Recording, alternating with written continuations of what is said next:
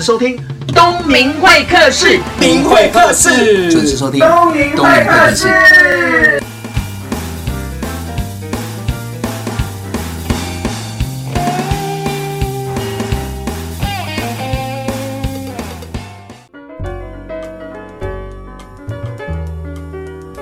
各位听众朋友，大家早安，欢迎收听早东明会客室，我是主持人王东明。今天邀请到的呢是我的好朋友、好前辈，关爱之家的秘书长杨杰，来到东明会客室的节目现场，要跟大家聊什么呢？十二月整个月是国际的爱滋月。那东明在二零零六年认识了杨杰哦，从那个时候开始在做志工，一路看到现在。那我从里面帮他照顾小孩，也不是说只有帮他啦，因为他真的是太。太多小朋友了，那一路走来这十几年来，我看到杨杰跟关爱之家从没有登记到变成协会，到二零一二年已经成立了基金会，这一路上绝对有很多的故事可以跟大家分享，所以我特别在十二月邀请到关爱之家秘书长杨杰。东明好，各位听众朋友，大家好，大家早安。杨姐，我们十年来老朋友，对青梅竹马，你都没有变。杨姐一直在关爱之家担任这个秘书长的工作，那那个工作非常非常的宽，也非常的广。那可不可以跟大家介绍一下关爱之家是从事哪方面的服务？关爱之家是三十年前，因为我的朋友感染了艾滋病，我看到他非常的辛苦，一般。朋友都不愿意接纳他，甚至于亲人，甚至于死党、朋友、同学，看到他都很害怕。因为那时候是在成功里受训，所以当医官告诉媒体他有艾滋病的时候，哇！报纸就把他的名字登得斗大，说四大美术系天启源感染艾滋病。因此我看到他走投无路，他想自杀。同学也写信给校长说，如果他来读书，我们就不敢来上学。哦，那三十年前真的是大家听到艾滋病就吓死了，觉得比乌死病更可怕，得到的人很快就死掉，然后很多人被迫到离岛去生活，怕他们传播。呃，因此这个社会的氛围非常差。我想我认识他一年了，如果这一年我被感染，早就被感染。可是他这处境这么的难堪，我怎么不帮他？因此三十年前就开始照顾第一个艾滋病人，后来越来越多的年轻人，他们早期同志比较多，所以他们同志感染的话更没有家庭的支持，所以没地方去出院，就到我家来住，这样开始艾滋病人的照顾。在十七年前，也就是一九八六年开始照顾艾滋病人。一九九七年有两个天主教神父来找我，他说：“我看你一个人在照顾艾滋病人，应该是心量很大，你可不可以帮我照顾外国人、嗯、外劳，还有新移民妇女？很多的外国人在台湾遇到了困难，没有人可以协助他们。那我说没关系啊，多一双碗筷，一个床位，对我来说应该没问题。”结果就走到今天，有十七年的外劳收容，有三十年的艾滋病的照顾工作。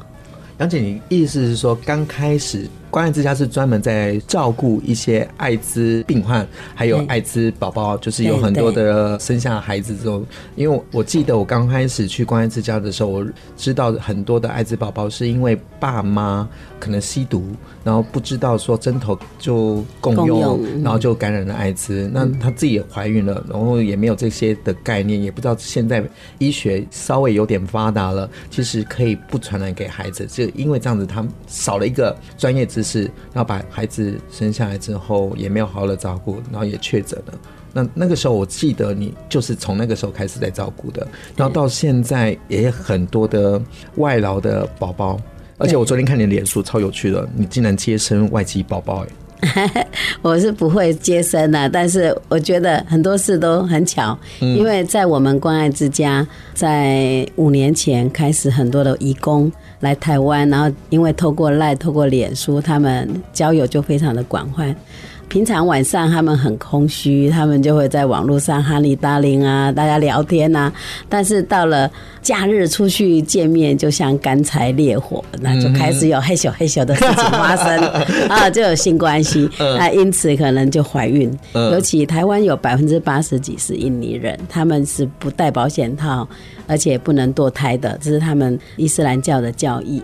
教规蛮严的，但是既然发生了这件事，怀孕了怎么办呢？他们有的就选择逃跑，逃离雇主。嗯为什么要逃离雇主？因为台湾的雇佣契约里边就有说，如果你怀孕的话，就会被逼遣送回国。嗯、那他们遣送的话，就要面临庞大的债务，因为他们来要跟银行借二十万，就七千块美金，就二十万台币，嗯哼，去付中介费，那边也要抽，这边也要抽，还有。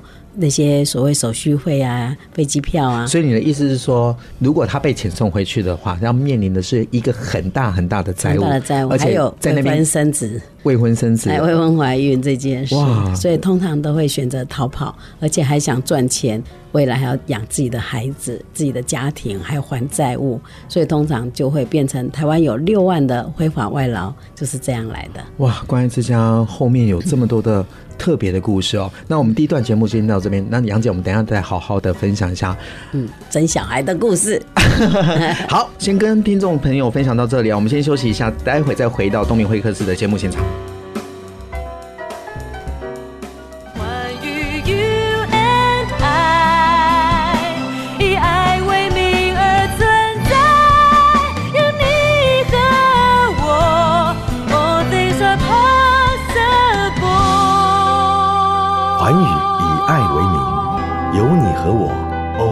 Are possible.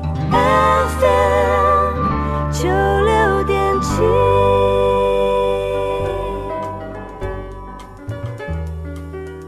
欢迎回到东明会客室的节目现场，我是主持人王东明。刚刚跟我分享在接生孩子的过程当中，一切都误打误撞的杨杰，是我们关爱之家。其实从以前的艾滋病的妈妈到现在，我们有碰过。一两百个以上的妇女生小孩这件事，很多都来了我们家就等待生产，有些是来不及送医院，她就生在家里；有的来不及就生在我的车上，有的来不及在我们家楼梯，我头就出来了。这样，那昨天这件事比较奇妙，是这个妈妈。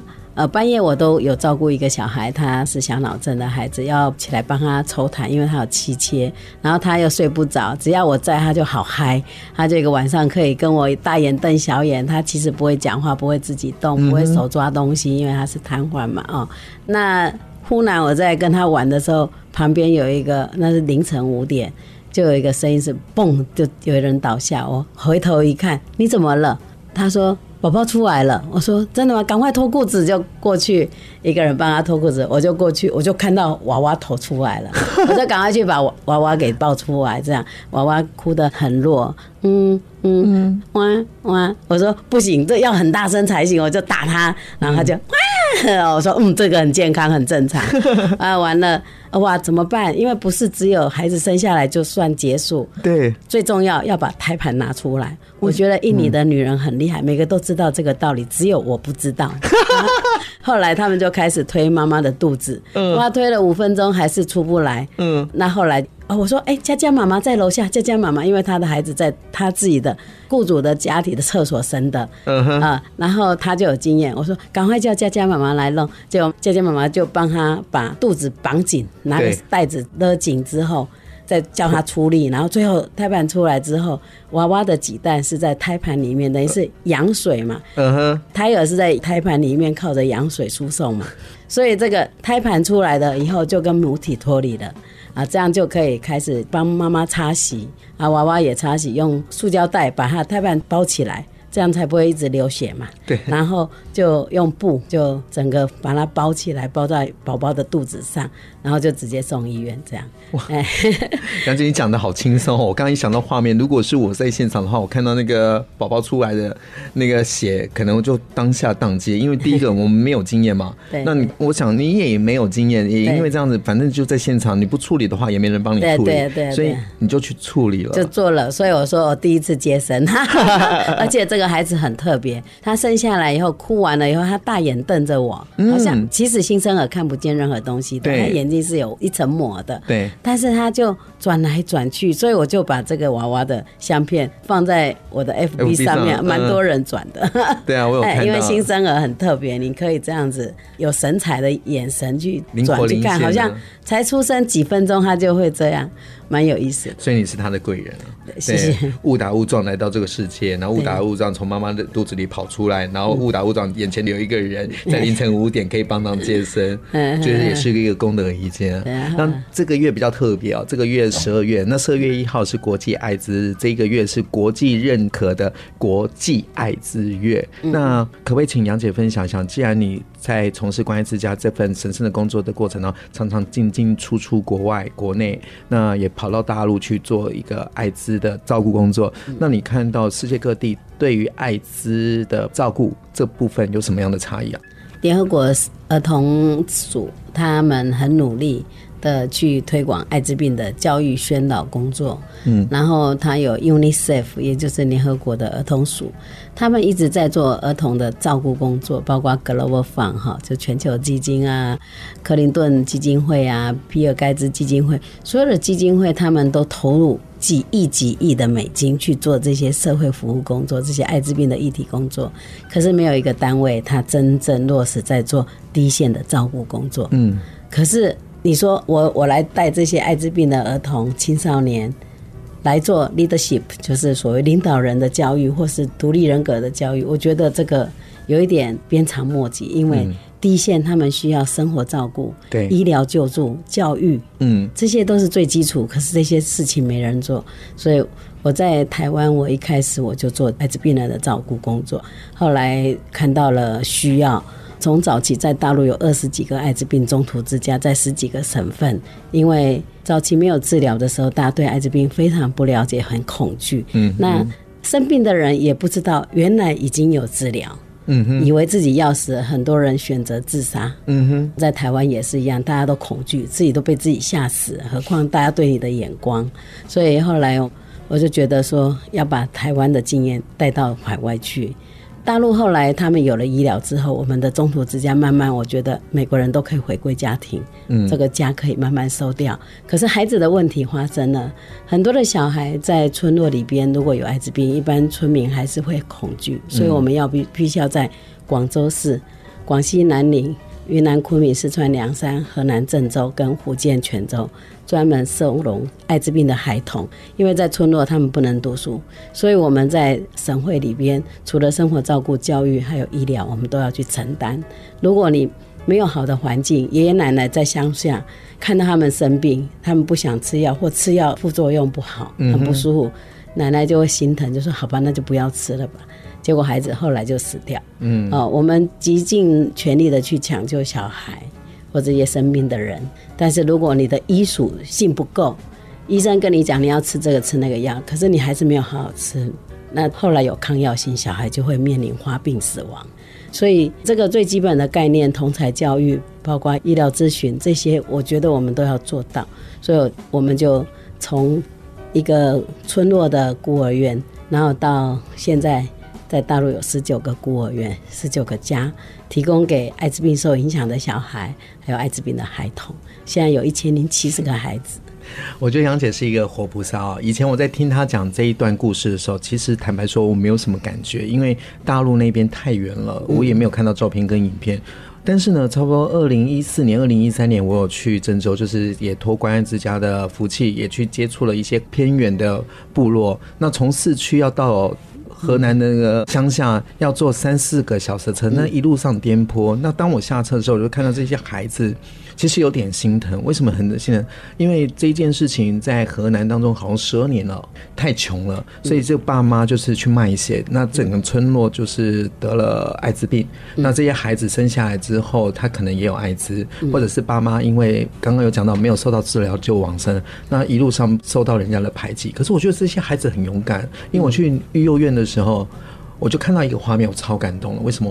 那个大厅墙壁全部都满满的奖状，嗯，对，他们的三好学生奖状。对，我就是这些孩子通常没有补习，他们就很努力的、认真的念书。那我感受到就是说，关于台湾的关爱之家有协助到这些呃郑州啊，还有那个大陆各地的那个艾滋孤儿、艾滋病的那个家庭。嗯我看到了，我觉得很感动哎。没有觉得凡事都随缘呢。其实三十年走得很辛苦，早期十七年我自己赚钱来照顾他们，因为那时候社会比较保守，一般病人怕曝光，如果你工作如果被发现的话，会觉得人家就知道他是艾滋病人，所以你也不能做任何的。民间组织的这个成立啊，那也不能收外面的捐款，所以就比较辛苦。那这段时间，因为大家看到了孩子愿意捐助，所以我们的经费就比较宽松一点，不像之前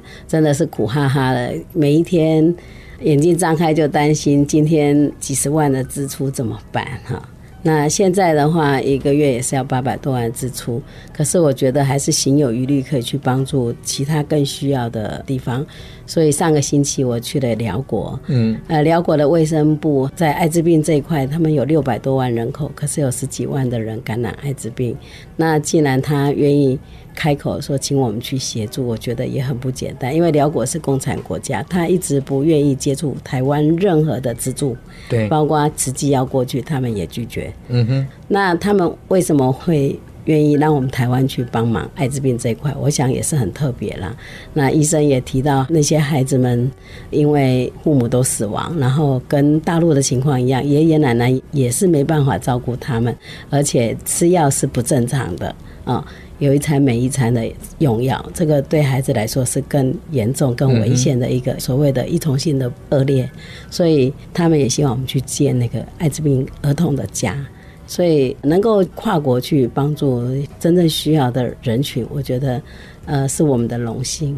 哇，杨姐好伟大哦！不止台湾，现在到联合国，甚至于大陆，甚至于去辽国，都付出你的呃经经验。然后也交流，同时也照顾到，不管是精神上或者是可能资源上的照顾，我觉得这是一个很棒很棒回馈整个世界的最好一个典例哦。那我们这一段节目就到这边，我想杨姐应该有更多的故事要跟大家分享。我们休息一下，再回到东明会客室的节目现场，我是王东明，待会见喽。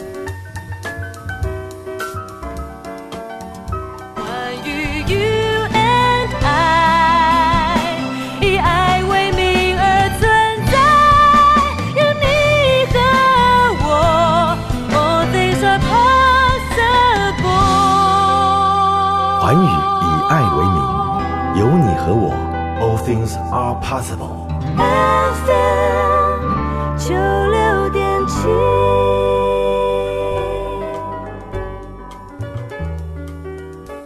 好，欢迎回到东明会客室的节目现场，我是主持人王东明，旁边是我的好朋友、好前辈、好姐姐杨杰。你好，哎，东明好，哎，现场听众听到的，对，我们已经很熟了，不用再说你好我好，我们都直接打电话了，来聊这些。杨姐刚刚有讲到，就是你对这个艾滋议题在台湾已经付出了三十多年了，而且从立足台湾，然后到世界各地去协作。那我比较好奇的是。我这个问题可能会比较尖锐一点，但是我已经知道答案了。但是我想现场的很多听众朋友，或者是世界的每一个角度，他可能不懂这件事情，所以我提出来，台湾已经很乱了。那若是也有很多需要帮忙的人跟单位，可是你是台湾人，那你花了很多时间，当然有照顾到台湾。现在你会把台湾的某些资源跟能力带到可能大陆或者是世界各地，那。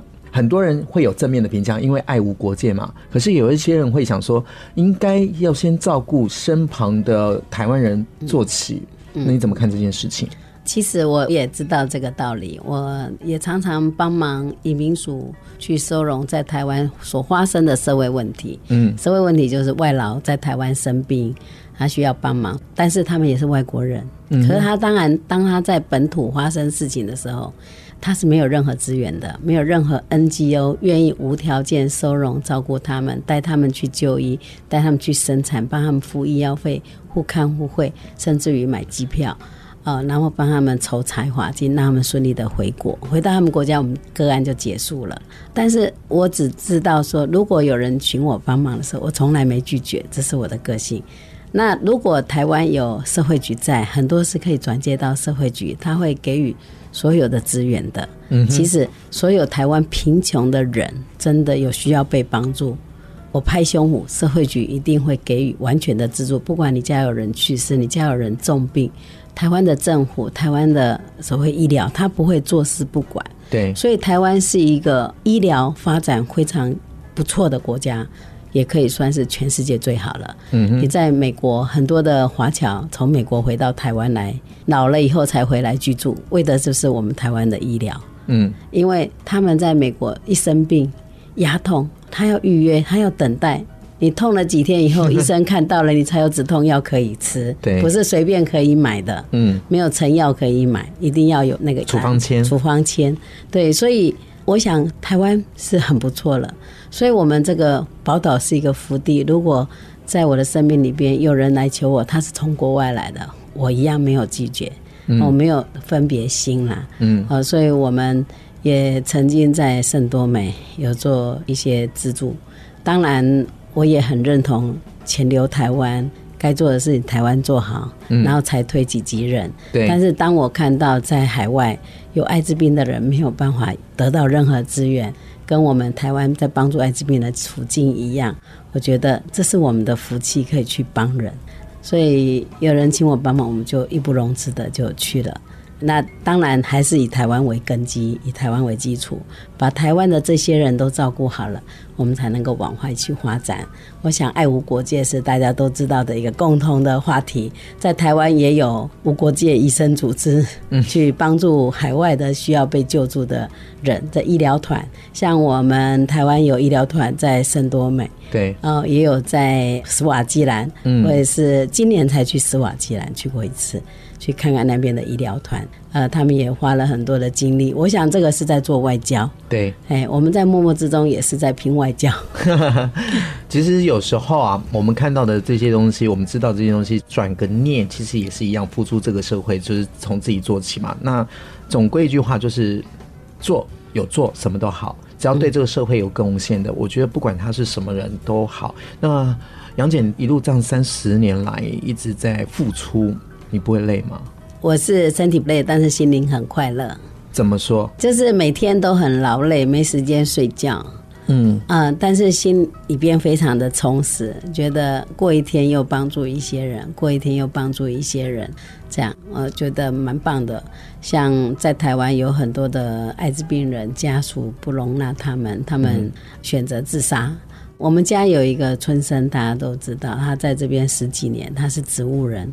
他当初也是黑社会的老大，然后全身都是刺青，然后一副又高又大又壮的样子啊。那后来他也知道自己得艾滋病以后，他就自杀，他就打过量的海洛因，结果已经心脏停止，他家属还是把他送到医院急救，他又救回来，可是因为缺氧太久，他脑死，就变植物人。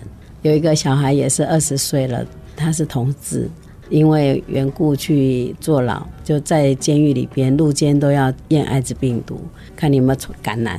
结果一验又有，那结果他自己就在房舍里边用衣服绑一绑上吊，结果没死，也是缺氧太久就脑死，就变植物人。所以我觉得他们要走到这种。走不下去的是很不容易，主要是因为疾病，嗯哼，给他们的恐惧。但是事实上，艾滋病已经从没有任何医疗到三十年的研发，现在艾滋病人只要好好的吃药，他从以前大概七年的寿命，现在已经变成可以活到三十年后。退休年龄都没有问题，就跟正常人一样嘛？只要好好的照顾，不要让自己身体搞得很弱，免疫系统降低。哎，其实我去关爱之家做志工，给我一个概念是说，有艾滋病人更怕我们正常人，为什么呢？因为他的免疫系统很低，万一我们感冒给传染他的话，会更严重，就很容易并发，然后就说拜拜了。嗯嗯。对，但是现在连艾滋宝宝也很少，因为如果一个妇女她怀孕五六个月投药的话，会在一个月内就把病毒量降到。仪器测不出来，嗯，那仪器测不出来，就是说它病毒量很低了。对，它透过生产在胎盘里边，然后生产产道，然后喂母乳，它都不会被感染，所以应该就不会垂直感染。不对，对对，因为它没有病毒，哎，甚至于有性行为，其实如果你有服药，病毒量测不出来，性行为也不会传染给别人。但是当然我们不鼓励。没有使用保险套的危险性行为，对，只要有性行为或者是什么五百 CC 的新鲜的艾滋 口水 吞下去之后才有可能。那基本上的话是没有什么太大的问题。对，其实是因为早期同志多，但是演变到现在，不是的，很多小孩也有艾滋病哦，青少年现在也有透过性，然后用娱乐性用药，就因为性然后感染艾滋病，这个也有，所以已经不是只有光一个性向。不是属于同志的这个问题，哎，那也不是只有用药引的共用针具的这些族群。杨姐，请教一下，在台湾两千一百万人口当中，嗯，现在公布的数字有多少？呃，大概三万三千多个艾滋病感染者，是官方的数字，是有被登记的名字的。所以没有登记。哎，你如果得到艾滋病，你有三个个管是一个是疾病管制局的，然后一个是卫生所的，一个如果你住过院。看过医生就医院的各管师，所以你要乖乖的听这三个各管师会偶尔打电话问你有没有去看医生啊，有没有服药啊，也是很幸福啦。嗯、对，好，谢谢杨姐，我们这段节目到这边，那我们要送一首歌给收听东明会客室的朋友们。这首歌给我很感动，这首歌我也带到大陆去跟小孩子互动。这首歌就是张新杰的。继续奔跑，遇到事情的时候跌倒了，要勇敢的爬起来往前走，不断的付出，不要怕挫折。关于 you and I，以爱为名而存在，有你和我，All things are possible。寰宇以爱为名，有你和我，All things are possible。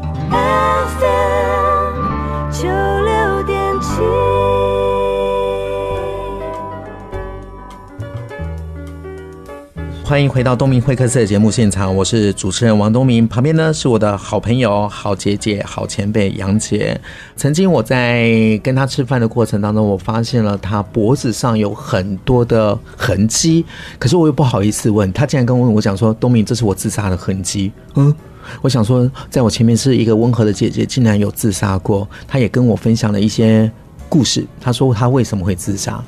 呃，因为在早期你在照顾的病人里边，他们都是很年轻，然后没有任何的医疗，大概只要他发病住院，半年内这个人的生命就没了。那我自己在这过程里边，包括那个天启也去世了，我就看到一个一个年轻的生命就这样，呃。被带走，那我就自己也在这工作里边太投入了，真的就同理心啊，太投入了。自己也得了忧郁症，我自己不知道，我本来不知，我只是知道一个病人死掉，我就会躺在那里，我眼泪就一直流，一直流，一直流，可以流一个礼拜、一个月。然后有一天我自己就想不开，我就想说这生命有什么意义？这样，然后为了这样的一个工作，我自己都。走到死胡同，后来有一天我就自我放血，我就用美工刀，大的美工刀割脖子，割双腕。嗯啊，那后来被发现，就到医院去缝合，还好声带还在，然后 手腕也没有到把那个动脉给割掉啊，那还救回来啊，现在只是剩下疤，但是重点就是一个心态。后来自杀没成功以后，我。自己就完全调整心态，我自己就恍然大悟，说我怎么可以用这样的心态去帮助别人？嗯，我怎么走得下去？后来我就觉得我变得特别的开朗，特别的活泼。以前如果有病人死亡，我们在旁边都觉得毛毛的。现在一个病人走了，我可以在旁边谈笑风生，甚至买东西，大家来开 party，祝福这个人去天堂，过得很开心快乐这样子。哇，一个转念完全不一样。对，所以我觉得一个正念很重要。应该是你有经历过，你才懂这些。不然的话，我想要走出去。很难，因为大部分人会沉浸在这个负面的漩涡里面，然后沉浸很久也找不到方法，然后就离开这个世界。我觉得杨姐很棒，老天爷有把你留下来，可以帮助更多人。呃，我曾经在关爱之家做志工，我也谢谢杨姐愿意这样子协助我很多了。那因为我去那边，我好像探索自己。心里的另外一个声音，因为人在迷惘的时候会去上一些课程。那我去上的课程，也因为这样子接触了关爱之家。那我在接触关爱之家，照顾这些小朋友，我不敢说照顾，我大部分都是陪他们玩。那我认识了一个个案妈妈，她是从印尼来的。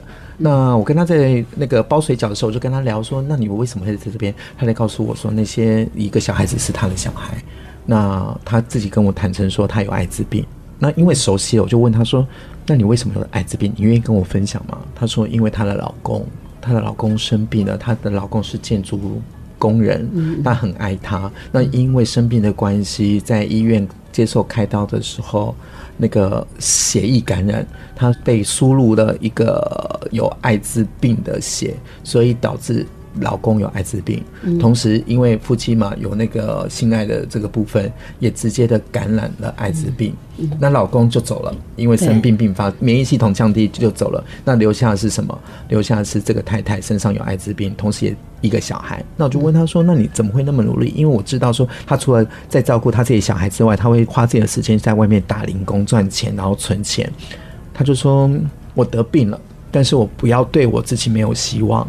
你看，东明，你看那个我的孩子，我一定要想办法。”让他活下去。我知道台湾有关爱之家来协助他，但是我希望在有生之年，我不想要把他带回去印尼，然后用我的钱，用我的爱放在他的旁边，让他能够好好的活下去。我觉得关爱之家最特别的地方是有很多的感人故事，就看你有没有去探索。嗯，那我因为这样的一些故事，小小的故事这样串联下来，我觉得好棒哦！我也谢谢当时我走进关爱之家。然后跟杨姐认识，嗯，对，你现在在讲这个故事，这个个案，他现在还在关爱之家，他叫阿桃，目前在我们的小部里边工作，然后他女儿已经高中二年级了，主修英文。她孩子长得很漂亮，然后她现在也很快乐，每天都穿得非常时髦。因为我们小铺有卖衣服啊，所以她每天都打扮得很美。那你可以 去看她，OK，你可以再看她，你就可以知道后来她没有办法回去印尼，因为她其实她老公一直都不要帮她办身份。哦，哎，所以她现在已经有了居留证了。有居留证就不错，但是还没有身份证。那未来他还是可以依他女儿，因为他女儿有台湾身份证，那他以后会依他女儿留在台湾，然后拿到身份。那现在只是每一年要换居留证，以后就有长期居留证，再来就可以拿身份证。对，然后变得很快乐的女人哦。虽然没有男朋友，可是她每天都穿我们家的那些衣服。是，对，要先懂得爱自己。对，所以这个是正面的结果。我们家有更多负面的结果，就是很多人死亡。那这些死亡给我们的经验，就告诉我们要珍惜生命，然后要珍惜当下，要非常的快乐的过每一天。那说说看吧，杨姐，关爱之家这么久了，三十年，有什么需要帮忙的地方吗？嗯，那当然啦，因为如果你要帮助更多的人，然后让他们有尊严的，或是在生命的最后可以有一个好的环境去照顾他们。那你们可以给我们小儿捐款啊，或是捐捐米啊，或是日常生活用品，都可以。嗯、那有机会的话，也去关爱之家一下，当一下志工。是是，也可以过来当志工。我们有一百多个娃娃，都是外国小孩，眼睛很大，皮肤 有的很白，然后睫毛比谁都还翘，可以来看看。他们都非常可爱。你这样讲，我又让我想起我去关爱之家当志工的时候，以前我很害怕小孩的，可是我现在可以抱着小孩。然后喂奶，甚至跟他们玩，甚至包尿布，怎么来的？就是我常常跟学生讲说，你做了就有机会，但是你没有孩子怎么办呢？很简单，就是去关爱之家绕一圈，那你就来学学换尿片、喂奶。哎，对，然后怎么样照顾小孩？当然了，那里面有很多的社工妈妈跟社工，鼓励大家，你们多做一些行动上的支持。怎么说呢？打个比方，我觉得我做最棒的地方是，我除了照顾小孩之外，我会煮饭。那有时候我会去山上的时候，我就想说啊，反正开了冰箱，我我来煮煮饭给大家吃好了。那也因为这样，我跟里面的那些志工妈妈们啊，那些阿姨，甚至煮饭婆都很熟，因为我们语言不通，我们还可以交流怎么样做菜。那病患还有小孩子吃到我做的菜的时候，他们说怎么那么好吃？你看被赞美了。对，然后就说你要常常来。我说为什么要常常来？因为我们吃的都一样，所以有时候听众朋友，如果你有一些能力或有一些专长，那或者是你有一点时间，或者是你想去走走，我会建议大家你去看看，那你会得到更多的正能量，因为你有付出就会有收获，对吧，杨姐？是，没错。今天东明会客室邀请到的是关爱之家的秘书长杨婕妤。我认识杨姐已经十年之久，从关爱之家从一个还没有登记到协会，到四年前已经转变成基金会。这一路的过程，我跟杨姐都有保持联络。杨姐她非常的有韧性哦，怎么看呢？以前我在认识她的时候，她一句英文都不会讲。可是随着环境，随着需求，她因为要到各个国家做学术研讨会，要上台发表演说。现在已经不能只有讲中文了，所以他花了很多心思在学习英文上面。那一个五十几岁的当奶奶的人，然后再重新开始学英文，现在可以站在国际舞台上演讲，而且全程用英文。我在杨姐身上看到什么呢？我觉得她想要做的事情就是不停地练习、练习、练习，然后就有成绩收获。他也不骄傲，所以听众朋友，没有想不想。要不要这件事情做了就对了。谢谢收听东明会客室。